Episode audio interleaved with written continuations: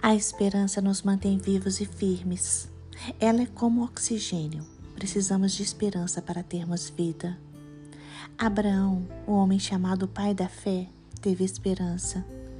Deus lhe prometeu um filho. Ele já estava idoso, com o corpo amortecido, e sua esposa Sara era estéril e também idosa. Mas a promessa de Deus se realizou, porque Deus é fiel, Deus não mente. Sua promessa no devido tempo se cumpre. Contra todas as possibilidades humanas, Abraão não duvidou. Ele creu e esperou mesmo contra a esperança. O milagre aconteceu. Sara deu à luz a Isaac, o filho da promessa. Nossa esperança não deve estar firmada em sentimentos humanos. Nossa esperança deve estar firmada na promessa divina. Se Deus prometeu, Ele vai cumprir. Confie em Deus, confie na palavra do Senhor, porque o que Ele prometeu não falha jamais. De Deus vem a nossa esperança. Tire seus olhos do problema, da situação difícil. Foque sua atenção em Deus. Ele é a nossa esperança e nele nós podemos confiar. Tenha fé em Deus. Tenha convicção na sua vontade. Abraão sabia que Deus poderia fazer um milagre em sua vida, porque só Deus poderia fortalecer o seu corpo e tornar Sara fértil para ter um filho. Só Deus poderia agir de forma sobrenatural contra todas as, as expectativas humanas.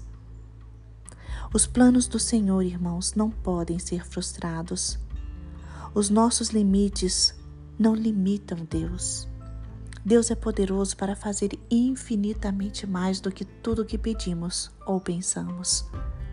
Coloque sobre o Senhor toda a sua esperança e toda a sua expectativa. Ele está no controle de tudo, ele está no controle da história, e sua vontade boa, perfeita e agradável vai prevalecer sempre.